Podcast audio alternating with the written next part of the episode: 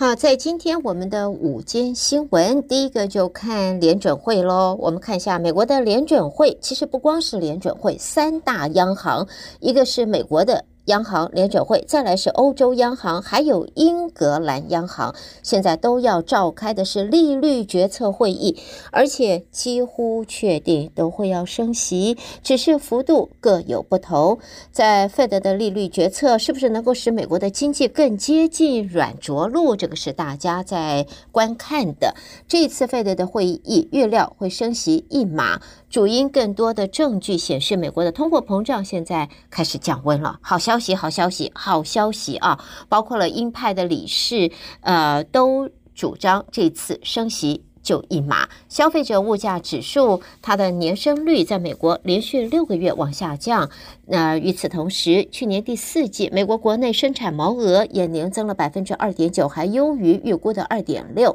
所以通货膨胀看起来是趋缓了。那么对于在欧洲央行方面呢，我们也看到总裁拉加德这个月稍早就曾经暗示，欧洲央行还是会维持路线，而。大幅升息，明示这次升息就是两码，哎，多美国一倍。经济学者也普遍认为，欧洲央行这个礼拜就是会往上调个两码的利息。至于英格兰银行这个礼拜要升息多少呢？市场方面则预估，英国央行是在这个礼拜四啊将会开会，那个时候就会表示也要升息两码。达到百分之四，牛津经济呃，这个呃英国的经济学者啊，则说呢，这主要就是因为服务业通货膨胀还是很顽强，还有工资上速呃往上升的速度很快。他还预测三月份的利率升幅会缩小到一码，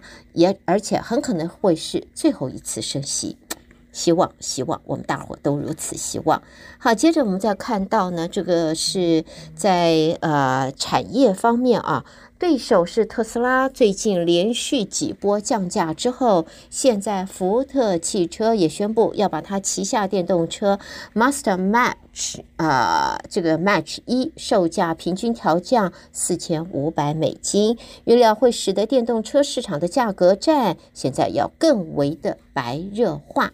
福特汽车宣布，最平价款的 Match 呃 Match 一现在起售价已经降价到四万五千九百九十五美金，比原先的售价降了九百美元。而降幅最大的会是 GT Extended Range 的版本，最新起价会是六万三千九百九十五美元，降价的高幅度高达五千九啊！尽管福特先前已经说这款车已经是赔钱卖了。但是福特说，还是希望能够透过今年可以提高产量百分之六十七来抵消它的获利的恶化。它这一波的降价目的，显然也是为了对抗它的对手特斯拉在近来最大幅度百分之二十的降价。这也使得 Match E 的售价刚好符合能够申请就是通过削减法案的租税减免的电动车价格的最新的一个上限。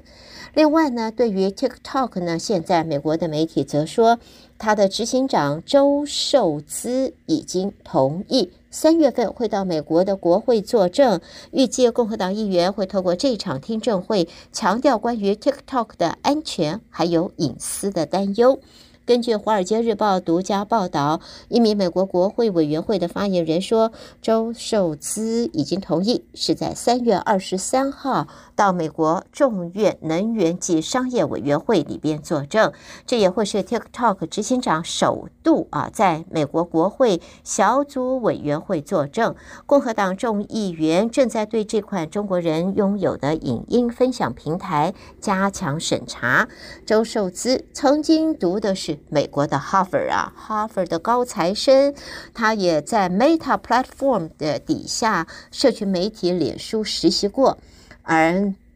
呃，发言人也说，周受资同意作证是出于自愿，他也会是听证会上唯一的一个证人。好，下边我们再来看到的，就是在国际方面，荷兰的科技公司飞利浦现在表示，在召回它的呼吸器设备导致它的市值缩水了百分之七十之后，他们公司将会在全球范围裁员六千人，来恢复它的盈利的能力。飞利浦指出，今年会裁员一半，就是三千人，另外一半会是在。二零二五年会实现。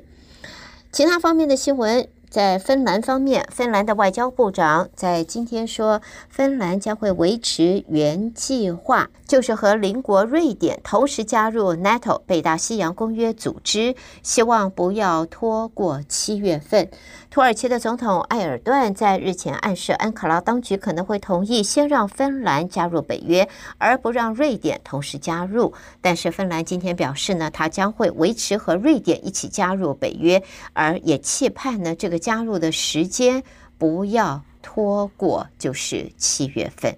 好，最后我们看到比利时的画家范戴克，他的一幅油画一度被遗忘在农舍里边，而试货的行家仅以六百美金购得，现在却以超过三百万美元的天价落锤售出。当初六百美金卖出来的这一个原主人，大概捶胸顿顿足啊，这悔不当初了啊！现在这个根据苏富比的拍卖清单，这幅作品描绘一个作在凳子上的裸体老人，是范戴克根据真人模特儿而绘制的，是他仅有的两幅的大型试作之一。而他创作的时间可能是在一六一五到一六一八年之间，而那个时候范戴克还是一位年轻的艺术家。